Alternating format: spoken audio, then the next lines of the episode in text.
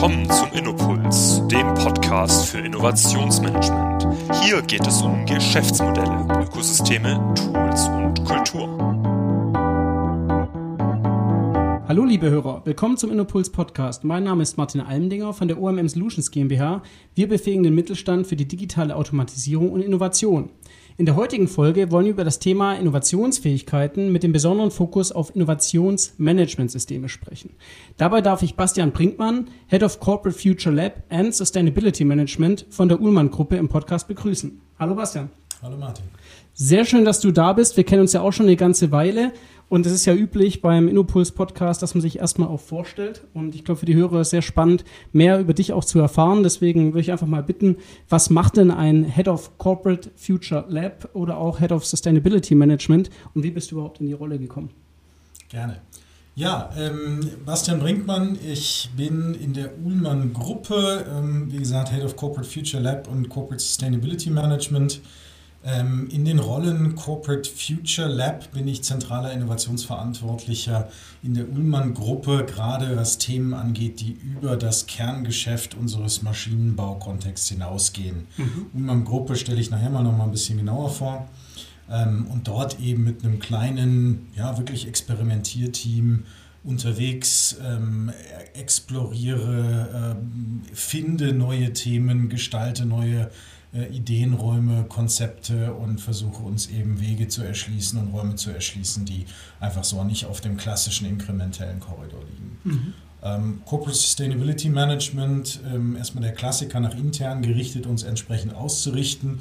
Wobei ich da stark den Claim verfolge, wenn wir nicht vor die Welle kommen, wenn wir keinen Spaß beim System haben, ähm, wenn wir Nachhaltigkeit nicht als neues Normal in unsere Arbeitsweise integrieren, dann äh, wird es uns in Reporting-Pflichten übermannen.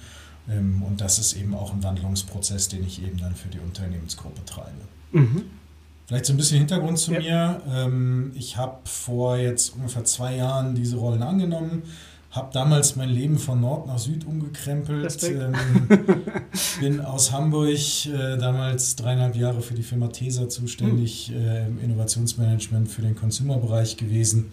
Ähm, eben in den Süden gekommen. Ähm, vor TESA war ich ungefähr sechseinhalb, sieben Jahre Innovationsmanager in der Unternehmensberatung. Mhm. Also ähm, Innovationen und Technologien, insbesondere ganz komplexe Produktentwicklungen, methodisch mit unseren Kunden zu entwickeln und da eben auch diverse ja, Innovationssysteme bei Kunden gesehen, gestaltet und so befähigt, dass wir ähm, spannende neue Themen rausziehen konnten. Sehr spannend. Man hört auch schon raus, du hast einerseits sogar eben diese Innovation as a Service aus Beratungssicht äh, selber erlebt. Jetzt, du hast TESA, B2C angesprochen, Ulmer natürlich richtig hartes, sage ich mal, B2B. Äh, von daher auch, auch spannend, diese, diese vielen Perspektiven reinzubringen. Vielleicht noch eine Frage, äh, was hast du für einen Hintergrund eigentlich? Bist du, bist du Ingenieur oder bist du Ich habe allgemeine Ingenieurwissenschaften studiert. Mhm. Ähm, es gab in Hamburg damals so einen netten Studiengang, der, der einfach alles kombiniert hat, was der Ingenieur an Grundwissen haben muss. Okay. Alle spannenden Vertiefungsrichtungen erstmal weggelassen hat. Ähm, und ich habe dann einen, äh, eine Vertiefung in Materialwissenschaften draufgesetzt, habe da auch einen technischen Masterstudiengang noch draufgesetzt, also mhm. Materialforschung. Mhm. Ähm, habe für mich aber schon während des Studiums entdeckt, dass ich kein Materialforscher im klassischen Sinne bin und mich sicher nicht mit der Physik oder der Chemie im Abzug beschäftige und irgendwelche Systeme entwickle, sondern ähm, habe dann über einen MBA in Technology Management für mhm. mich schon direkt die Richtung, ich, ja. ich sage immer diesen, diesen Übersetzerrolle zwischen, zwischen der geilen Erfindung und mhm. dem Wertvollen, was man daraus machen kann, gefunden und habe mir immer gedacht, so viele geile neue Erfindungen, die die Profs alle in ihren ja. Schubladen liegen hatten und äh, Materialien noch und nöcher als die Grundlage für echte Innovation. Mhm. Und irgendwie wurde nichts draus. Mhm. Und es lag meistens nicht daran, dass das Material keine geilen Eigenschaften hatte, sondern einfach daran, dass, dass dieser Übersetzer fehlte, dass, mhm. dass der Markt und, und die Technik eben nicht zusammengefunden haben. Und da habe ich gedacht, dass da da kann ich ausreichend technisch tief. Also wenn ich, wenn ich in den Banken beraten sollte, dann habe ich Danken Nein gesagt. Aber auch ausreichend technisch fern, denn rein konstruieren oder sowas ist mir nichts, ähm, dann mich zu bewegen. Sehr cool. Du hast gerade auch schon angesprochen, Übersetzer und ich glaube, wenn wir da auch mal zur Ullmann-Gruppe kommen, und äh, man muss ja schon sagen, als Mittelständler, der äh, diese Größe hat, du wirst gleich noch ein paar mehr Sätze zu Ullmann Gruppe sagen, ist schon auch was Besonderes, glaube ich, so ein Future Lab sich zu leisten. Und da seid ihr auch tagtäglich, so wie ich euch kennengelernt habe, auch immer Übersetzer, auch in irgendeiner Form. Aber kannst du vielleicht erstmal auch erklären, äh, wer ist eigentlich die Ullmann Gruppe, wie, wie seid ihr aufgestellt ähm, und dann auch welche Rolle spielt da konkret auch das Future Lab? Jo, ähm, also Ullmann-Gruppe, ähm, das sind 75 Jahre Tradition im Verpackungsmaschinenbau. Mhm. Ähm, vor 75 Jahren wurde eben die Ullmann-Packsysteme, also die Keimzelle des Ganzen, ähm, gegründet. Ähm, mittlerweile besteht die Gruppe nicht mehr nur aus nur der Ullmann-Packsysteme, sondern noch einen zweiten Verpackungsmaschinenbauer Kochpacksysteme im Schwarzwald ähm, plus eine Tochterfirma in den Niederlanden, eine in Polen mhm. und eine in China. Mhm. Ähm, alles aber im Verpackungsmaschinenbau-Kontext ähm, und größtenteils für sehr sensible Produkte. Also wir verpacken Pharmazeutika, wir verpacken Medizintechnikprodukte, wir verpacken komplexe Consumer-Produkte ähm, mhm. oder auch sowas wie Kontaktlinsen mhm. und damit eben immer so die besondere Sensibilität und Schutzwirkung und schlussendlich auch Maschinen, die, ähm, die eine gewisse Komplexität mit sich bringen, die teils im Vollreinraum stehen, die, mhm. ähm, die nicht nur in Anführungsstrichen ein bisschen Plastik oder einen Schlauchbeutel drum packen wie eine ja. Chipstütenverpackung, sondern eben dann alle Komplexität mitbringen und ja, den gewissen Herausforderungen dahinter auch gediegen sind. Mhm. Das Ganze, so ungefähr zweieinhalbtausend Mitarbeiter, mhm. ähm, davon ein Schwergewicht eben die Ullmann-Packsysteme mit 1600 im, mhm. am Standort Laupheim südlich von Ulm. Ja. Ähm, und ähm, ja, da so aufgestellt. Ähm, es ist tatsächlich so, ein Mittelständler, der, ähm, der sich bewusst ein Innovationslabor leistet, ähm, das ist schon eher außergewöhnlich. Mhm. Ähm, ich bin ehrlich, es ist auch nicht ähm, selbstredend. Ja. Auch wir müssen regelmäßig ähm, doch noch adjustieren, gerade ähm, wenn mal wieder der Operativdruck stärker wird, müssen wir halt auch eben zusehen, wie, wie intensiv wir gerade aus einer Gruppe heraus wirklich diese Horizonte 2, 3 verfolgen können. Ja. Ähm, andersrum sagen wir aber auch klar, ähm, dass das ist Aufgabe der Gruppe als strategisch führend für die Gruppen Companies unterwegs zu sein und in Gänze eben diese Rolle abgeben wird, äh, wird so auch nicht passieren. Mhm. Ähm, das, äh, das Ganze ist entstanden aus dem Corporate Digital Lab, also mhm. aus einer mhm. Digitalisierungsinitiative, äh, die sich damals eben ja, zu Zeiten der klassischen Digital Labs 2018 so ähm, ge gebildet hat und wo wir aber bewusst eben auch, als ich äh, in die Ullmann-Gruppe gewechselt bin, gesagt haben, ähm, das ist nicht nur digital, sondern das ist eigentlich ein Instrument, um sich systematisch Zukunftsthemen zu erarbeiten. Mhm. Ähm, ein wichtiger Baustein innerhalb des Innovationssystems und den wollen wir beibehalten und deswegen eben ähm, ja, nach mhm. wie vor in der Funktion und Rolle. Mhm. Innovationssystem ist das Schlagwort und äh, das ist auch, glaube ich, ganz interessant. Du hast schon, schon gerade auch gesagt, ähm, diese Diskussion bezüglich den Labs. Und ich finde es ganz interessant, ihr habt ja den Begriff Lab noch, noch im, im Namen und äh, dieses Thema Lab diskursiert ja auch immer. Wir hatten auch kürzlich mal einen Podcast mit, mit Hima auch zu dem Thema Lab. Ähm, an sich ist ja auch gar nicht so wichtig, äh, wie es dann am Ende heißt, sondern eben dann auch, wie man da aufgestellt ist und wie das Verständnis ist. Und du hast gerade schon den Begriff Innovationssystem verwendet und darüber wollen wir heute ja vor allem drüber sprechen. Oft ist ja klassisch der Begriff Innovationsmanagement auch äh, da im, im äh, oder wird so, so genannt. Viele sagen immer gleich, ja, Innovation kann man nicht managen.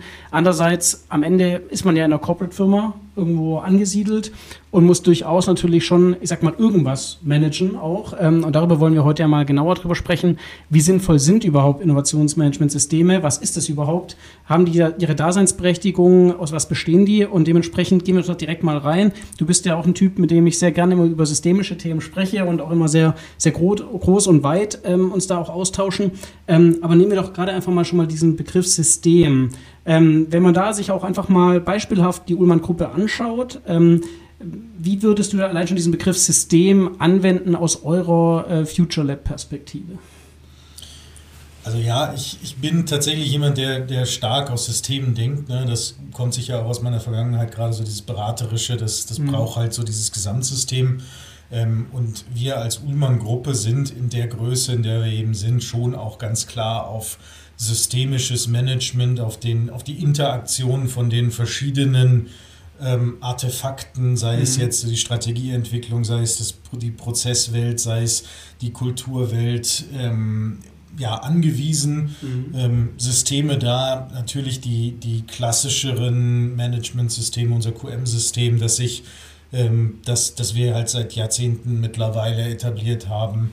Ähm, auch andere Ansätze, die, ähm, die wir wirklich versuchen systematisch im Unternehmen zu verfolgen und damit zu verankern. Mhm. Ähm, wichtiges System zuletzt war nochmal so ein Compliance Management, mhm. äh, gesamtheitlicher Angang, der natürlich dann auch gesetzlich wichtig und gefordert war und der mittlerweile sehr gut etabliert ist. Mhm. Also das ist schon auch so der, der Treiber, den sich, ähm, den sich Ullmann da äh, nähert. Mhm, Jetzt ist ja so, viele Leute sehen ja Innovation als etwas sehr Hippes, äh, vielleicht als sehr Kreatives, ähm, haben da so gewisse Bilder und, und Stereotypen auf dem Kopf. Ähm, jetzt ist es aber so, und du hast gerade schon schön das Thema Qualität und Compliance angesprochen, und da würde ich sagen, wenn man das braucht, dann wird es auch gemacht und dann wird auch eine Organisation auf links gedreht und ist irgendwo verankert.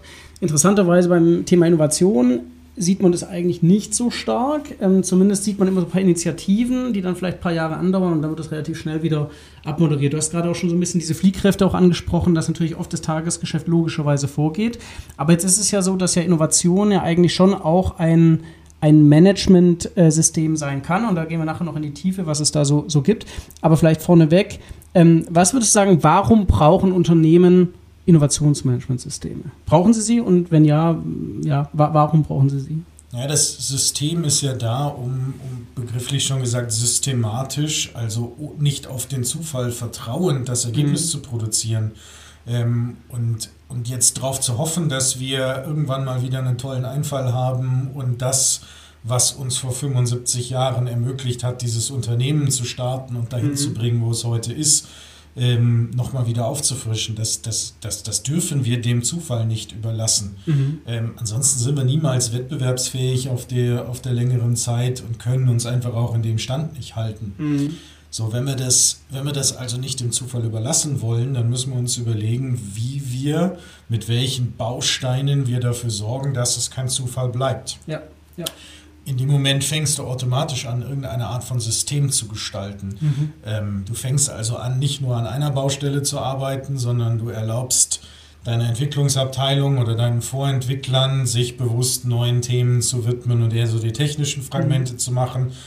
In unserem Fall, wir haben eben über das Future Lab bewusst noch einen Baustein reingebracht Du verankerst in der Unternehmensstrategie gewisse Innovationsziele ähm, und zack bist du in dem Bereich, wo du eigentlich stark verwobene Dinge irgendwo machst. Mhm, mhm. Trotzdem, wie du schon sagst, meines Erachtens immer noch wieder so zarte Pflänzchen, die überall mhm. irgendwo sprießen und oft genug aus ja, aus weil es nicht mehr hip genug ist oder weil die operative Druck gerade da ist oder aus, aus tausend anderen Gründen dann doch wieder schneller wegrasiert wird. Mhm. Ähm, mhm. Und, und da tut es schon auch gut, wenn man es nicht als ein zufällig entstandenes, miteinander verwobenes System gestaltet, sondern auch bewusst gestaltet. Mhm. Aufgrund deiner vielen Erfahrungen, jetzt egal ob bei, bei Ullmann, Tesa oder auch als, als Berater, wo du ja viele verschiedene Kunden gesehen hast, ähm, würdest du sagen, dieses Verständnis in einer normalen Organisation bezüglich Innovationsmanagementsysteme ist überhaupt da? Also ist diese Sensibilisierung, dieses Bewusstsein da, dass es sowas überhaupt gibt und dass sowas gegebenenfalls auch, auch Sinn macht? Oder wie, wie, würdest du das, wie würdest du das einordnen? Ich würde, ich würde sagen, heute glauben 75 Prozent der Menschen im Unternehmen immer noch, dass Ideen vom Himmel fallen und man mhm. doch dann eigentlich nur noch auf Play drücken muss. Ja. Und äh, ein Ex-Chef von mir hat mir immer gesagt, äh, Innovationen sind 1%, 1 Inspiration und 99% Transpiration. Ähm, es ist halt einfach harte Arbeit und man muss sich eben ganz systematisch diesem Themenfeld mhm. nähern, mhm. diese Idee quälen und aus dem Grundgedanken, erstmal den Grundgedanken entwickeln und dann daraus was machen. Und, ja. ähm, und das, glaube ich, ist noch nicht so im Bewusstsein der Menschen mhm. im Unternehmen und ist es meines Erachtens noch nicht so, ähm, noch nicht so bewusst in den einzelnen Men Köpfen der Menschen, wie sehr die Dinge auch zusammenhängen, wie ja.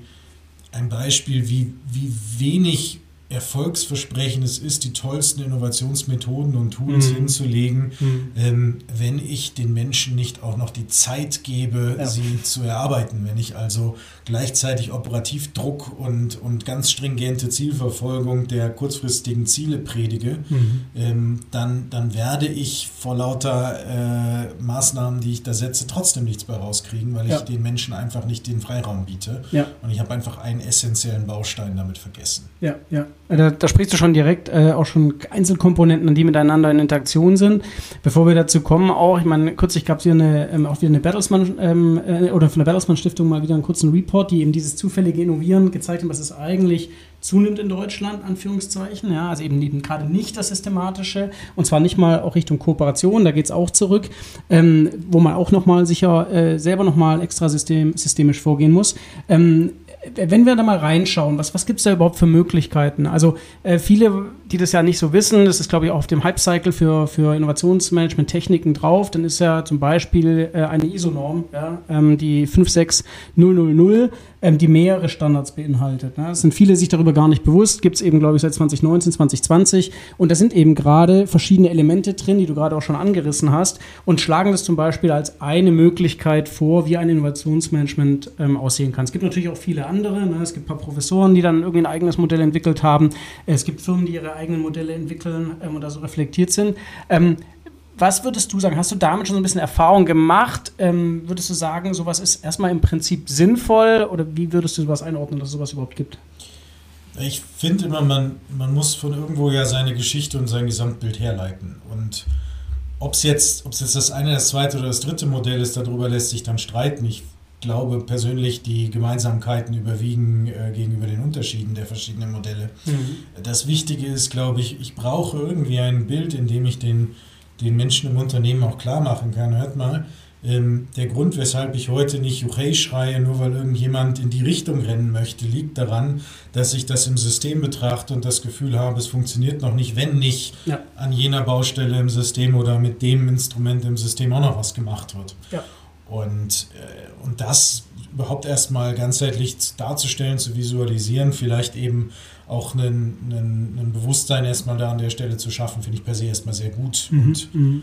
ähm, ja, im Zweifelsfall hätte man selber getan, wenn man, äh, wenn man noch keins gefunden hat. Ne? Ja. ja, ich meine, das ist ja, glaube ich, und das, das Beobachtung kennst du wahrscheinlich auch noch aus deiner Beraterzeit, dass man oft, wenn man vielleicht das Unternehmen noch nicht so viel Erfahrung mit Innovationen gemacht hat, ne? also ich meine, ich sag mal, Unternehmen, die die Forschung und Entwicklung seit Jahren tun, die haben da, glaube ich, vielleicht ein bisschen leichter da reinzukommen, als Unternehmen, die ja zum Beispiel im Dienstleistungsbereich oder so unterwegs sind, noch gar nichts mit Innovationen zu tun hatten.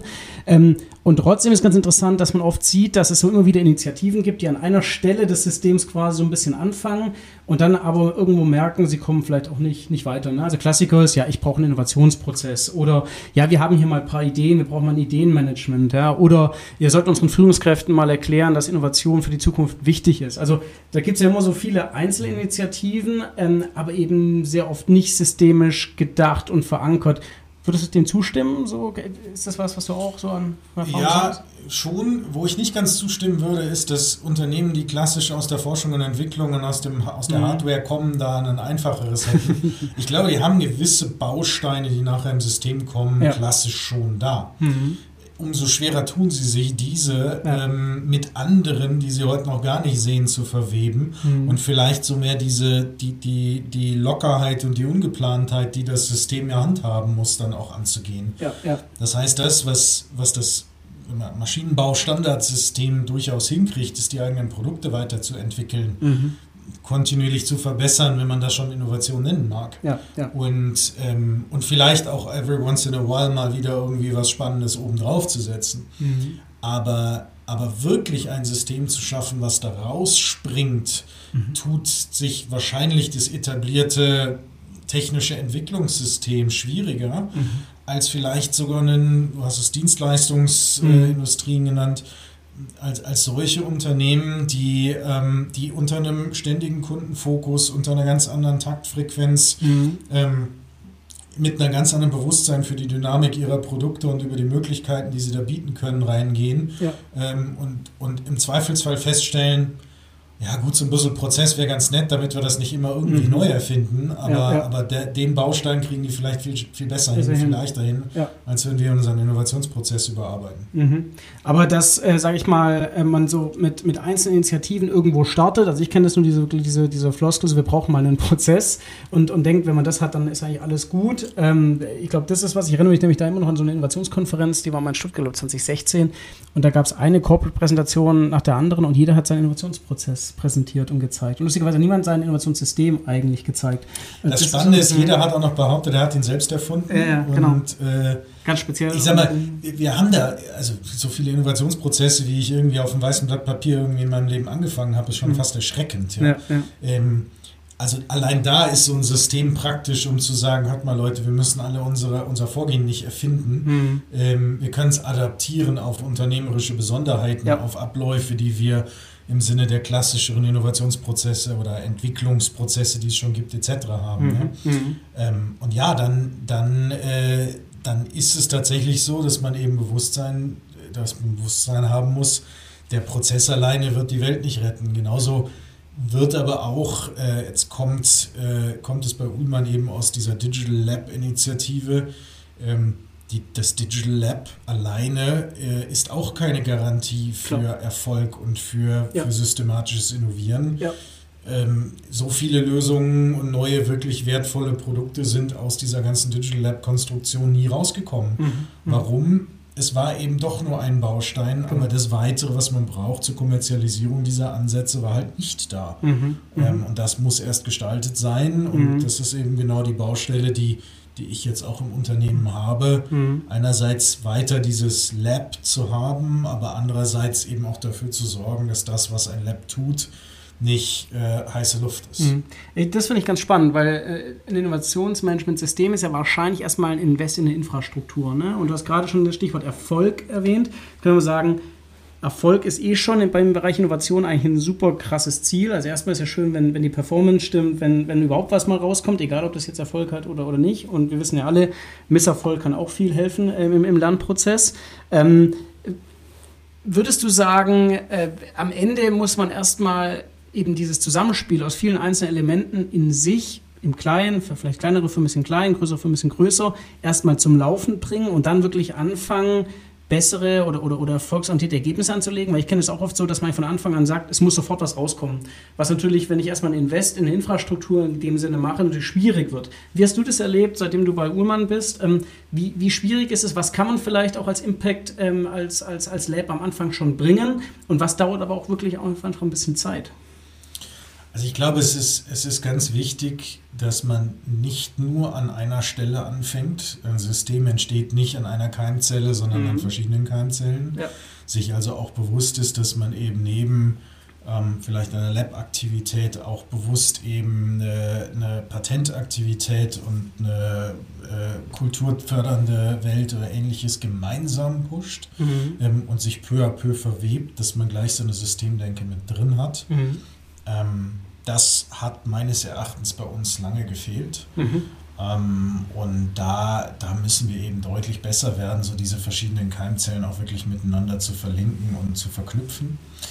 Ähm, andersrum macht es für mich aber auch keinen Sinn, zu viel systemtheoretisch zu mhm. agieren und mhm. so das Ganze aufzuzeichnen und die 17 verschiedenen Handlungsfelder zu identifizieren, an denen man loslegen muss, ja. Denn ganz vieles ist eben aus der Erfahrung dann doch nicht generisch beschreibbar und nach Schema F abbildbar. Innovationsprozess, ja, Top-Level äh, 0815 kann mhm. man überall nachlesen. Klar. Aber wie es im Unternehmen wirklich funktioniert, wie mhm. man den leben kann als Unternehmen und im eigenen Unternehmen, ist wieder sehr spezifisch. Und mhm. deswegen glaube ich, nicht zu sehr, nicht zu lange, nicht zu theoretisch, mhm. sondern die, die Mentalität in dieser ganzen Systementwicklung muss schon auch eine Ausprobieren, mhm. Adaptieren, Grundlogik sein. Mhm. Ähm, und dann glaube ich, dann stellen sich auch auch erste Ergebnisse einigermaßen zeitig dar. Mhm. Ergebnis und Erfolg macht noch zwei verschiedene Paar Schuhe sein. Ja. Ne? Also immer wenn man ergebnisorientiert arbeitet und sagt, als erstes wollen wir mal ähm, mit, mit bewussten, vielleicht auch kleineren, aber am Markt orientierten, klar mit dem Kunden gestalteten Themenfeldern da sein. Mhm. Wir müssen noch nicht radikal Horizont 3 unterwegs sein, dann ist ja. das ja auch gut und dann ja. sind das gute Demonstratoren, ja. um dann eben peu à peu das System zu vergrößern. Mhm. Wenn wir da mal auch ein bisschen tief reingehen, ich nehme jetzt einfach mal diesen, diesen ISO-Standard, weil wir den ganz gut kennen und ähm, ich würde einfach mal so kurz mit dir ganz, ganz, ich sag mal oberflächlich so über die Layer drüber gehen. Du kannst einfach mal so ein bisschen schildern, was du dazu denkst. Ne? Also eins ist ja immer äh, ganz groß in dem Modell dieser Kontext. Ne? Also da spricht Kultur eine Rolle, da spricht auch die, die Kooperation, Offenheit innerhalb der Organisation eine Rolle. Also das ist quasi das, was du gar nicht beeinflussen kannst auch. Wie würdest du sagen, äh, was ist da dein Spielraum, wenn du das so, so, so gestaltest? Es ist immer so, ein paar Jahrzehnte bevor diese ISO-Norm entstanden ist, hat schon mal jemand gesagt, Culture Eats Strategy for Breakfast. Ja.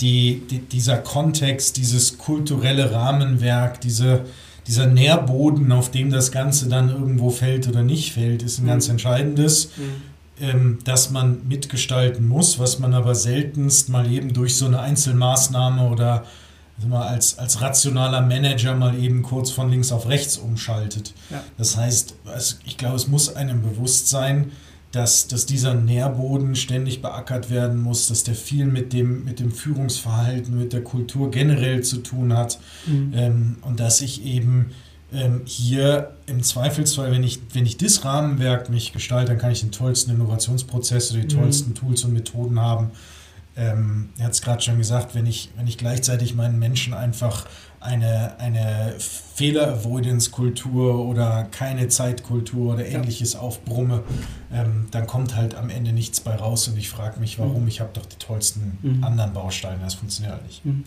Würdest du sagen, jetzt bei euch, bei, bei Ullmann ist jetzt dieses Thema Kultur, weil das kenne ich von anderen Innovationseinheiten, die oft tatsächlich das auch mit zum Hauptthema machen, also zu sagen, wir versuchen an unserer Innovationskultur zu arbeiten, was eigentlich ja kein, keine Innovationseinheit mehr machen sollte. Wahrscheinlich, weiß ich nicht. Ähm, man kann es wahrscheinlich so machen, da muss nur klar sein, was der Auftrag ist. Aber macht ihr das, Bürgermann? Ist das euer Verständnis, dass ihr viel für die Kultur an sich äh, gestaltet?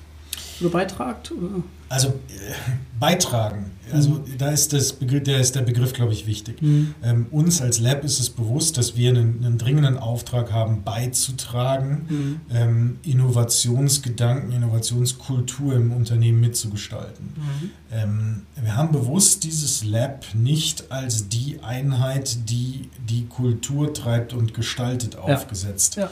Das liegt aber massiv daran, dass ich eben sage, in, in, so einem, in so einer Größe und mittelständischen Konstrukt, in dem wir agieren, da ist der, der Innovationsprediger, der halt nichts anderes tut, als irgendwo zu versuchen, diesen Nährboden zu beackern, diesen mhm. Kontext herzustellen, ja. ähm, der ist halt ein, zwei Jahre unter Top-Management-Flagge noch unterwegs und dann stellen wir alle fest, dass er halt doch kein mhm. greifbares Ergebnis erzeugt, kein Thema wirklich vorangetrieben hat. Und mhm. da haben wir bewusst gesagt, wir brauchen eigentlich ein Lab, Lab, Grundgedanke, sich die Finger dreckig machen, mal mhm. im Kleinen mhm. erste, erste Experimente machen und vorankommen. Mhm. Hat auch seine Tücken, hat auch seine Challenges, ähm, aber schlussendlich, wir sind weniger der Kulturgestalter und Innovationsprediger äh, in dem Sinne. Mhm. Ähm, mal, ich glaube, bei Google heißt es dann der Innovation Evangelist. Ja, genau. ja, ja, ähm, in der, in dem, in der Rolle äh, glaube ich, ähm, da ist der, der bodenständige Mittelständler nicht unterwegs. ja. Weiß der nicht wertzuschätzen. Ja, ja, äh, macht absolut Sinn. Ähm, kommen wir zum Thema Führung, Leadership und speziell auch, inwieweit die Führungskräfte auch Commitment für Innovation geben. Ähm, Stichwort auch irgendwie eine Vision formalen, auch vielleicht einfach, ich sage ja oft, ähm, die Führungskräfte müssen jetzt nicht das krass unterstützen, aber sie müssen es vielleicht irgendwo ein bisschen akzeptieren, dass es, dass Innovation wichtig ist. Wie würdest du das äh, aus eurer Welt so, so schildern und, und sehen? Also welche Rolle spielt es da wirklich, die Führungsriege auch laufend mitzunehmen bei dem Thema? Also äh, ganz entscheidend, äh, die Rahmenbedingungen, die gesetzt werden, werden meistens von ganz vorne und ganz oben gesetzt. Mhm. Ähm, wobei auch da ist es ist immer noch ein relativ einfaches, irgendwo in Mission, Vision und Werten, mhm. Neuheitsliebe, Innovationskraft und ähnliches zu verankern. Ähm, die, die Frage ist, wie sehr schaffe ich es im Alltäglichen, auch in der wirtschaftlichen Drucksituation, im operativen Geschäft, diesen Bedarf wirklich auch hochzuhalten. Ja. Und, ähm, und da, glaube ich, streibt sie oder trennt sich dann ja. äh, derjenige, der das wirklich in seiner Führungskultur verankert hat mhm. und derjenige, der ein, ein wunderschönes Strategiesystem aufgesetzt hat, das aber am Ende äh, mhm. doch nicht zu der, der ja, Führungskultur geführt hat, die man, die man braucht, um innovativ zu sein, um, um Transformationen zu treiben. Mhm. Ich meine, gerade auch im Mittelstand ist immer spannend, Stichwort klare Strategie. Äh, ich habe auch viele Unternehmen kennengelernt, die sowieso keine Innovationsstrategie haben, die aber auch gar keine Unternehmensstrategie haben. Ähm, wie, wie, ist es bei, bei Uhlmann? Also, soweit ich weiß, ihr habt ja eine relativ klare Strategie, glaube ich auch. Hab, habt ihr da auch eine Innovationsstrategie?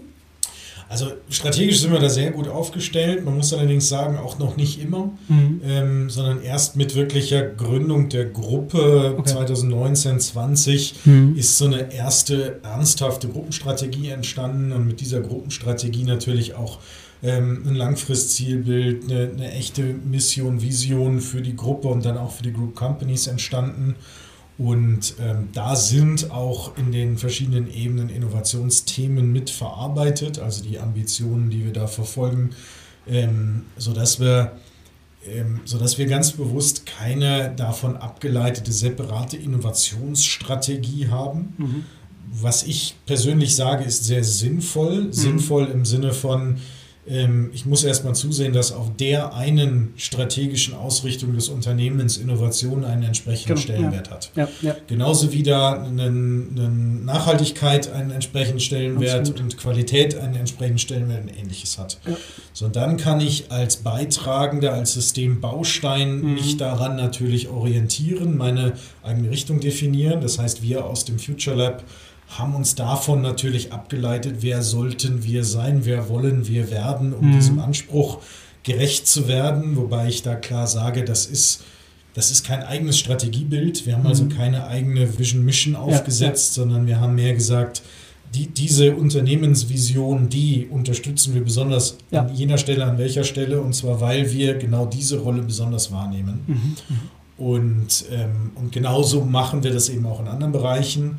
Ähm, was meines Erachtens noch ein bisschen fehlt, ist dieser Systemgedanke, so dieses mhm. Bewusstsein, hey, warte mal, wenn sich die Entwicklungsabteilung jetzt überlegt, ähm, oder die Entwicklungsabteilungen der mhm. Group Companies mhm. überlegen, worauf fokussieren wir, wie gehen wir, dann tun wir das separat von dem, was sich das Future Lab überlegt hat, genauso andersrum erstmal. Ja. Ähm, und hier muss eigentlich eine, eine engere Verzahnung her. Mhm. Kommen wir noch zu dem Punkt, was wir vorher schon viel angesprochen haben, was tatsächlich natürlich auch euer Daily Business in Anführungszeichen ist, also Stichwort irgendwie Innovation Operations, also der Innovationsprozess, aber vielleicht gar nicht so sehr der Prozess, sondern einfach auch dieses ähm, iterative Vorgehensmodell, also einfach auch in Projekten zu denken, weil am Ende ist es ja wahrscheinlich auch erstmal so, dass man gewiss sagt, Ideen sind am Ende irgendwo auch Projekte, wo ich noch nicht weiß, was damit passiert, ähm, die vielleicht auch einfach beendet werden, die vielleicht glücklicherweise doch irgendwo ähm, Feedback äh, oder gutes Feedback bekommen und dann wirklich auch weitergeführt werden. Ähm, was würdest du sagen, wie seid ihr da heute unterwegs? Wie wichtig ist dir das? Ähm, was ist da vielleicht auch besonders schwierig? Was ist da vielleicht besonders leicht? Ich würde sagen, wir sind von zwei Enden der Skala gekommen. Mhm. Das eine ist äh, klassische Produktentwicklung in so einem pharmazeutischen Geschäft oder in sensiblen Produktwelten, wie wir sie bedienen, hat massiv ähm, prozessuale Vorgehensweisen, ja. ist, ist garantiert ISO-zertifiziert, mhm. ist, ähm, ist natürlich ein stringenter Prozess, kommt aus dem klassischen V-Modell. Äh, ne? Also all diese Dinge und mhm.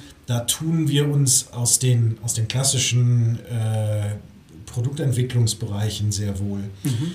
ähm, oder fühlen uns wohl. Ja. Die, ähm, die, die Lab-Welt kommt genau aus der anderen Skala. Die haben nämlich die ersten vier, fünf Jahre ihres Daseins einfach mal auf jeden Prozess dahinter so ziemlich nichts gegeben und mhm. haben gesagt, wir dürfen experimentieren, wie wir irgendwie wollen. Mhm. Und wir haben damit aber auch klar festgestellt, dass die beiden Welten leider nicht zusammenfinden. Mhm. Und, ähm, und deswegen nähern wir uns da ein bisschen mehr an. Wir versuchen einerseits ein bisschen mehr Iterativität und, und Spielraum in die klassische Produktentstehung äh, reinzubringen. Mhm. Auch hier uns eben neuen Themen vielleicht mal auch unter einer größeren Unklarheit, Unsicherheit im, im frühen Stadium zu widmen und andersrum wir im Lab aber auch ganz bewusst uns mehr einem Prozess dann anzunähern, auch in gewissen Stages und Gates zu denken, mhm. ähm, trotzdem natürlich die, die Agilität im, im Gesamtvorgehen nicht zu verlieren und mhm. Noch klafft eine Lücke. Wir stellen mhm. fest, wie sehr die Anschlussfähigkeit der Einzelthemen wirklich noch einen ja, einen händischen Effort, ein sehr individuelles, ein nicht irgendwie systematisches ist. Ähm, aber ähm, da arbeiten wir dran. Mhm, das heißt aber im, im Corporate Future Lab selber, jetzt mal unabhängig von der Digitalisierung und von digitalen Themen, da arbeitet ihr trotzdem hochgradig agil erstmal vom, vom Grundprinzip her oder schon? Ähm, genau, vom Grundprinzip sagen mhm. wir ähm, agiles Arbeiten, iteratives. Ja. Ja. Ähm, wir haben keine formalen Scrum-Prozesse etc. etabliert, aber doch die einzelnen Themenfelder werden eben in agileren mhm. Teams erarbeitet. Mhm. Ähm, wobei ähm, wir eben feststellen, dass genau das auch die Herausforderung mit sich bringt. Ja ähm, dass da zu wenig, zu wenig Planung und Commitment für das, was eine mhm. Gesamtorganisation dann auch braucht, um sich auf Dinge einzustellen, um einkaufen zu können, auch in spannende Themen dann, dann herstellt. Mhm.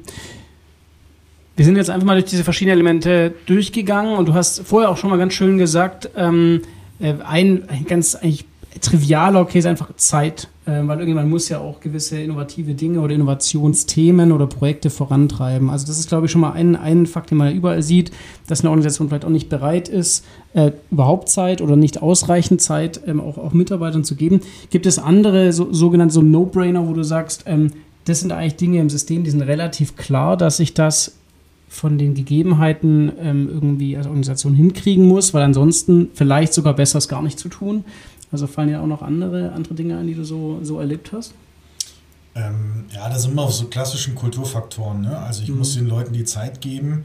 Ähm, ich muss ihnen meines Erachtens ein bisschen Freiheit geben. Ich mhm. kann nicht sagen, montags morgens von 8 bis 12 hast du jetzt die Zeit, also schnipp, jetzt bist du kreativ ja. unterwegs, erfindest irgendwas Tolles, Neues, mhm. sondern ähm, ich muss ihnen auch das Vertrauen und die Zeit geben mhm. oder die Flexibilität geben, sich eben, wenn, wenn ja. der Moment da ist, vielleicht auch mal mit besonders viel Zeit oder mit mehr Zeit drum zu widmen, andersrum mhm. auch ähm, in, in Eigenverantwortung zu sagen, jetzt äh, ist es für mich nicht an der Zeit oder ich habe gerade kein Themenfeld, in dem ich bin, ne? so eine mhm. Vertrauenskomponente. Mhm.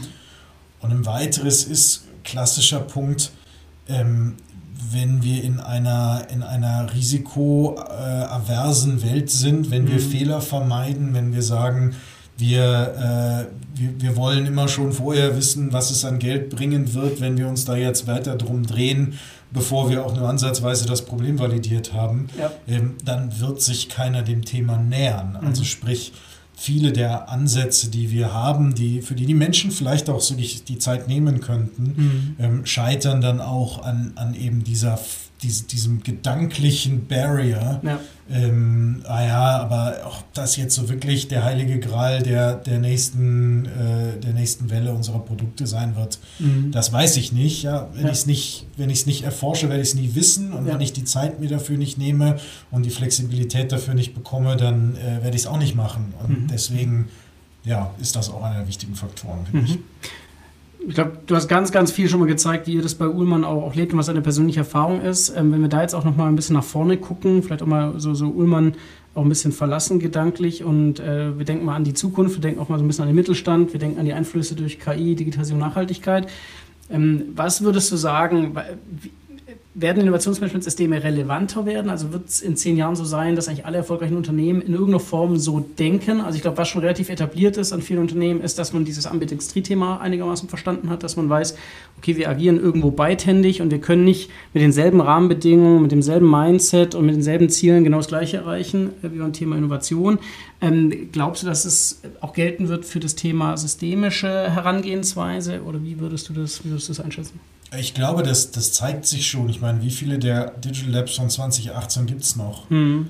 Ich ja. glaube sehr wenige ja, oder persönlich habe ich äh, viele ehemalige Kollegen, die mal solche Themen geleitet haben, jetzt in anderer Funktion. Mhm. Und das liegt meines Erachtens hauptsächlich daran, dass man festgestellt hat, diese diese zwei Seiten, die man, die man managen muss, die man mhm. beherrschen muss, ähm, die brauchen sich trotzdem irgendwie ja, gegenseitig. Und damit kommt dieses engere, verwobene System schon rein. Mhm. Und wir haben alle noch nicht so richtig unsere, unser Pauschalrezept gefunden, unseren Weg gefunden. Mhm. Der eine mehr, der andere weniger. Ähm, und, und deswegen glaube ich persönlich, dieser Systemgedanke, der wird mehr werden, mhm. ähm, weil es eben nicht nur die, die hochkreativ agile, ich gebe nichts auf den, auf, auf systemisches, prozessuales Denken mhm. oder die andere Seite, ich folge formal dem Prozess und mhm. Dann wird es die Welt schon retten. Mhm. Äh, weder die eine noch die andere Seite wird es alleine schaffen. Ja. Und, und das Verwoben meines Erachtens ist dann schon ein ganz essentieller Teil, der, der dieses System mhm. dann A gestaltet, aber B auch noch braucht, weil ja. ähm, dann kann ich eben nicht mehr sagen, ja, wir haben doch so ein paar kreative Handels im, im, im Lab oder wir haben doch ein paar formale Entwickler, die am Ende schon ein Produkt draus machen, sondern die müssen halt irgendwie in, in ein gemeinsames System reinarbeiten und mhm. eben mit den ja, bei uns sind es dann 2400 äh, weitere Menschen, ähm, dann eben mit in Kontakt kommen und das System irgendwie mit anfeuern. Mhm. Viele unserer Hörer sind ja auch Entscheider, gerade eben im Bereich Innovation oder die da auch, ähm, sage ich mal, in die Richtung denken, ihre Organisation darauf einzustellen. Ähm, gibt es Quellen, weiß nicht, vielleicht mal ein Buch oder irgendwelche Dinge an Wissen, wo du gesagt hast, es hat dir geholfen, in so eine systemische Denke reinzukommen? Gibt es irgendwas, was dich da immer wieder oder was dir da hilft oder, oder was, was du mal gemacht hast? Oder ist es einfach aufgrund von Erfahrung und, weiß ich nicht, äh, aufgrund deiner Offenheit und Neugierde, dass es einfach so ist? Oder gibt es da irgendwelche Möglichkeiten, wie man da eigentlich in das Thema einsteigen kann? Och, ich kann mich erinnern, dass ich mal von einem, äh, von einem Dienstleister von mir so ein dickes blaues Buch, mhm. quasi mhm. die Zusammenfassung von allem gefunden habe. Soll heißen, ähm, ich glaube, sich, wenn man nach Innovationssystemen schaut und sucht, sei es jetzt über die ISO oder über mhm. andere ja. Themen, man findet gute Zusammenfassungen. Das, was ich dann in, in Büchern oder eher in, in, ja, in Inspiration suche, ähm, das geht mehr in die einzelnen Bausteine ja, rein. rein. Also, ja, mehr in die Tiefe dann. Hm. Immer der Klassiker, dass man dann äh, bei Christens's äh, hm. Innovation Dilemma und, ähm, und eben Solutions und Co. unterwegs ist. Ja oder dass man sich mehr über die, über die Lean Startup Welten, mhm. ähm, über die Agil Welten irgendwie auseinandersetzt. Genauso aber auch, äh, dass man sich mal einen Formal Stage Gate, wie er im Buche steht, angeschaut hat und auch davon ableiten kann, was da ja. ist. Ja. Das ist dann, ich sag mal, das ist mehr so mein Deep Dive, weil ich mhm. eben auch das Gefühl habe, die, die klassische Literatur, die einem das System herleitet, ja. schafft den Tiefgang nicht, den mhm. ich aber schlussendlich an den Einzelstellen brauche. Ja. Ne? Also ich kann, wenn in der ISO drin steht, ja, du hast keinen Linearprozess, sondern du musst es schaffen, irgendwo aus der Konzeptarbeit mhm. entweder nach vorne, nach hinten, nach oben oder nach unten zu springen. Ja. Ähm, dann bedeutet das, ich brauche eine Art von agilem, durchlässigen System mhm. ähm, und muss mir Gedanken machen, wie ich das denn ernsthaft dann auch umsetzen kann. Ja. Ähm, und das steht dann halt leider nicht mehr in der ISO-Norm oder im, im, Lehrbuch 101 System, sondern in irgendwelchen Detailthemen. Ja, ja, super. Bastian, herzlichen Dank äh, wirklich für, für den Tiefgang heute auch. Also hat mir sehr viel Spaß gemacht. Ich glaube, es ist klar rübergekommen. Ähm, erstmal, dass Innovationsmanagement-Systeme eine Daseinsberechtigung grundsätzlich haben, natürlich sehr generisch sind, man aber doch äh, beim Thema Innovation sehr systemisch äh, denken sollte. Und ich glaube, du hast sehr beispielhaft auch in Form ähm, ja, des Bezugs auf die Ullmann-Gruppe und speziell bei euch im Future Lab gezeigt, was, äh, wo ihr da heute auch steht, was ihr auch da schon, schon gut macht, welche Reise ihr vielleicht auch noch gehen müsst. Von daher ganz herzlichen Dank für die Einblicke und für deine Zeit. Dankeschön. Sehr gerne, hat Spaß gemacht. Das war Innopuls, der Podcast für Innovationsmanagement. Hier geht es um Geschäftsmodelle, Ökosysteme, Tools und Kultur.